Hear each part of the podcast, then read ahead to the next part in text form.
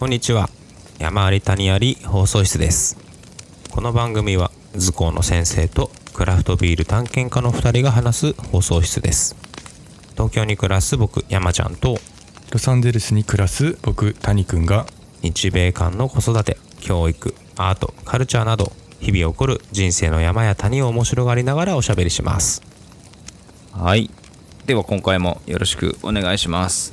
よろしくお願いします今回は何やらうん谷くんが提供いただける話題があるとのこと。うん南山椒南山椒。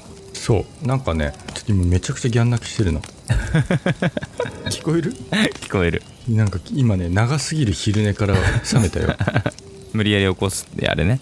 いつも1時間なんだけど今日すごい2時間半ぐらい寝てたなおっとこれ夜寝れない系ですね。そう危ない危ない。えっ、とですね今回ね僕はね、うんちょっと面白い企画というかうん。これなんかもしかして流行っちゃうんじゃないかなっていうおすごい画期的なね何それ。遊びを用意してきましたなんだなんだ。ちょっとねこれは前々から思ってたんだけどうん。あのことわざとかさうん。慣用句あるじゃない？うん。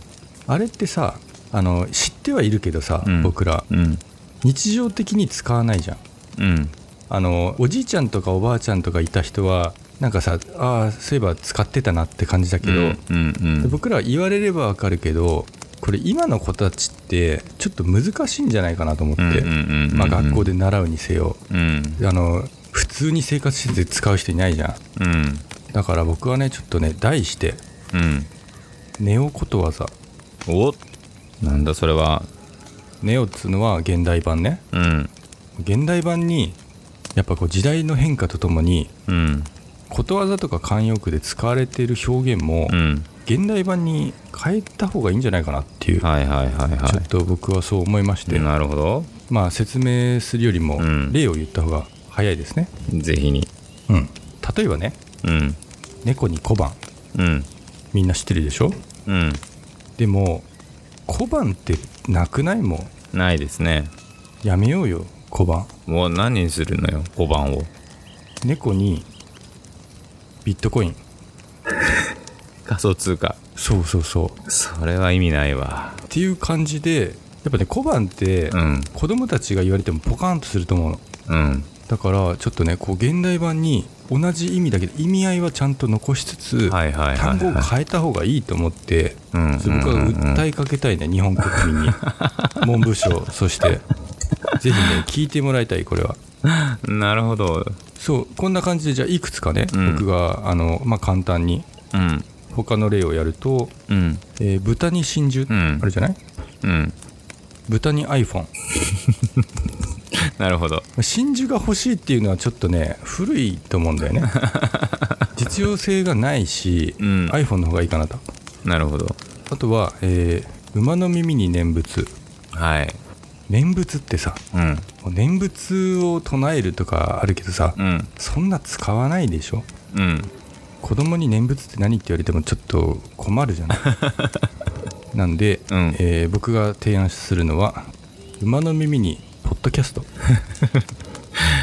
いくら唱えても無駄だよと。うん唱えるじゃないの、もはやね。いくら聞いても無駄だと。そうちょっと今心配になってきた？山ちゃん。いや、このね、俺のこの明け方のこのうん。回転で、うん。俺についていけるか、俺は、だだ滑りをするんじゃないか。い。やいやいや。すげえドキドキしてきたよ、これは。違う違う違う。これはね山ちゃんに、うん。あの無茶ぶりをね、うん。こうなんかい面白いこと言ってってそういうんじゃなくて ちょっとねこういうのはもしかしたらうん。考えようによってはうん。山ちゃんの学校の授業になんじゃないかなと思ってねいや、なるんじゃないかな、これは。こうあのちゃんとオリジナルのことわざの意味合いとか表現もうん。勉強した上で、うん。さらにアレンジを加えて考えるから、うんうんうんうんちょっとね結構学習にいいんじゃないかなと思って確かに。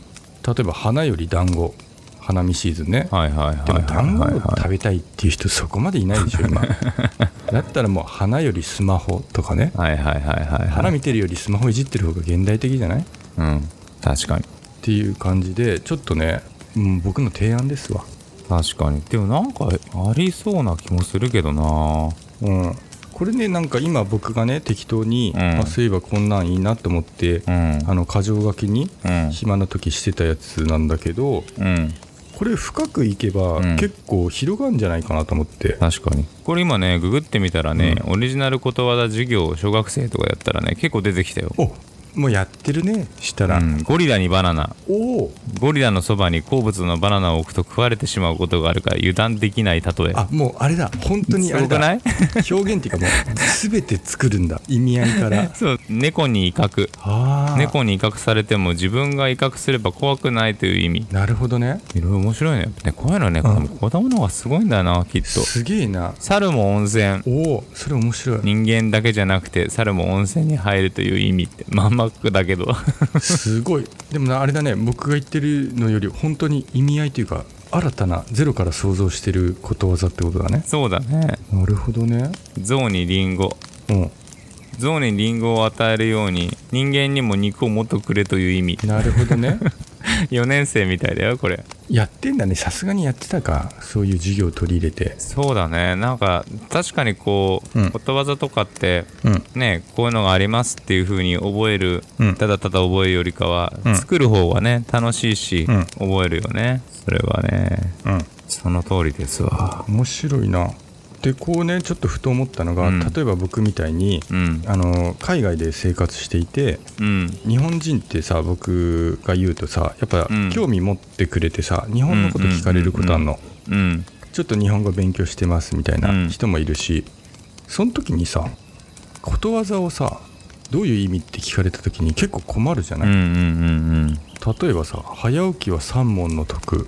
うんうん」これアメリカ人に「三問って何ですか?」って言われてもさうん。そしたらもう「早起きは3ドルの得です」とかね、そういうふうになんかやっぱちょっとねあの状況とかによって変えたいなとだって3問っていくらか分かる？山ちゃん。3問わかんないよね。現代のお金にして。いくらだろうね。分かんないでしょ？うん。3万円だとちょっと行き過ぎてるしさ。まあ300円ぐらいだとさすげえ現実的じゃない？確かに。まあコーヒー代ぐらいみたいな。早起きしたらコーヒー代浮くかなとか、うんうんうんうん。でやっぱこう文化とかさそういうのによっても変えていかないとと思って、うんうんうんさっき馬の耳にポッドキャストとか言ってたけどうん。うんまあ馬の耳に念仏ってさ、うん。念仏はもう仏教じゃない？うん。でやっぱ欧米行くとさあのクリスチャンが多いじゃん。うん。だから馬の耳にハレルヤうん。ちょっとそういう風な結構ね海外バージョンにもう落とし込めるなって思ってきて。そうだね、うん。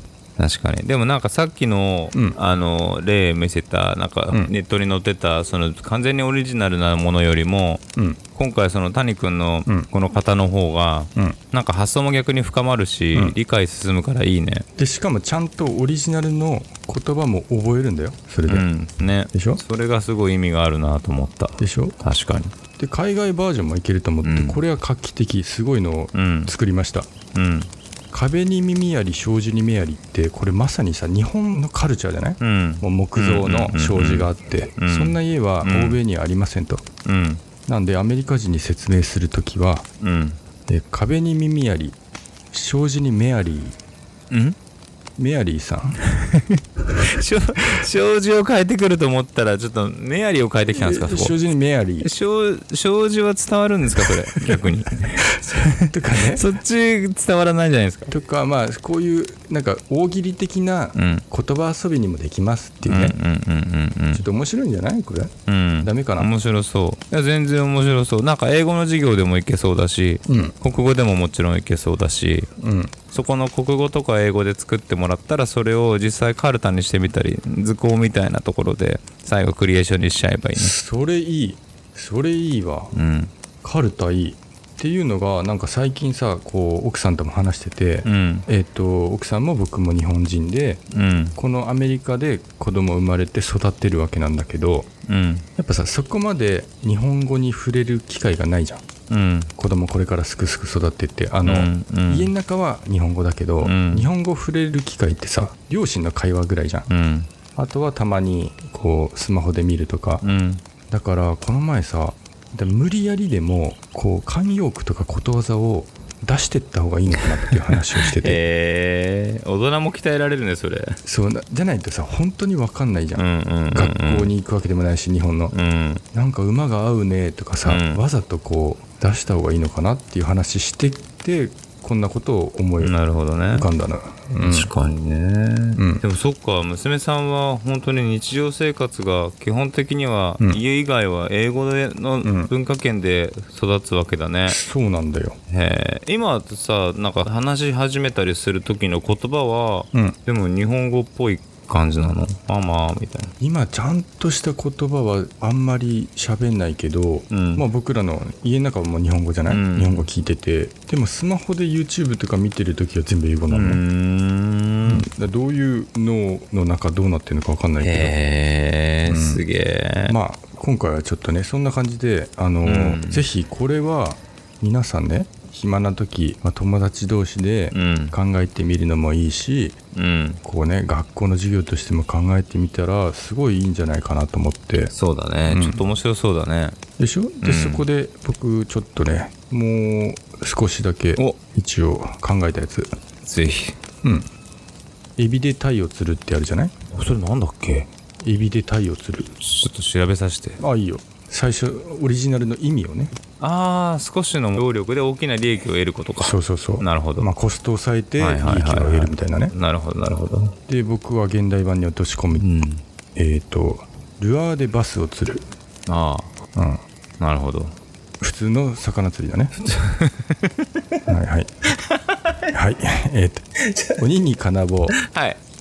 悟空に如意棒。はいはいはい。はいはいはいはい。はいはいはいえっ、と継続は力なりうん。継続は大変なりはい。大変だね。って感じで。大変です。ね まあこんな感じで皆さんもね ぜひあのこれは流行るんじゃないかなこれ。そんな感じですよ。うん。はい。これ題して「ネオことわざ」ということで2021年6月20日父の日にこれを、えー言葉遊びとしてあの商標登録します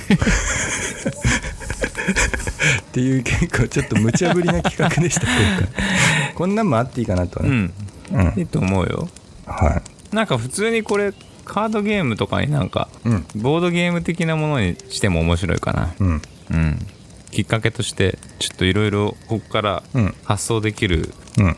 いいネタじゃないかなと思います。ぜひこの種を花咲かしてください。かしこまりました。うん何かにしようかな。猫にビットコイン。ねこれビットコインね。はい。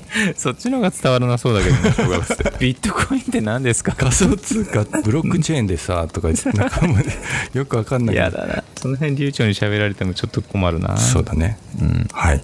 はい。そんなところではい。本日は谷君のネオことわざはい。でございました。はい。はい。また遊びましょよろしくお願いします。うお願いします。お後がよろしいようで。後がよろしいようで。はい。ありがとうございました。ありがとうございました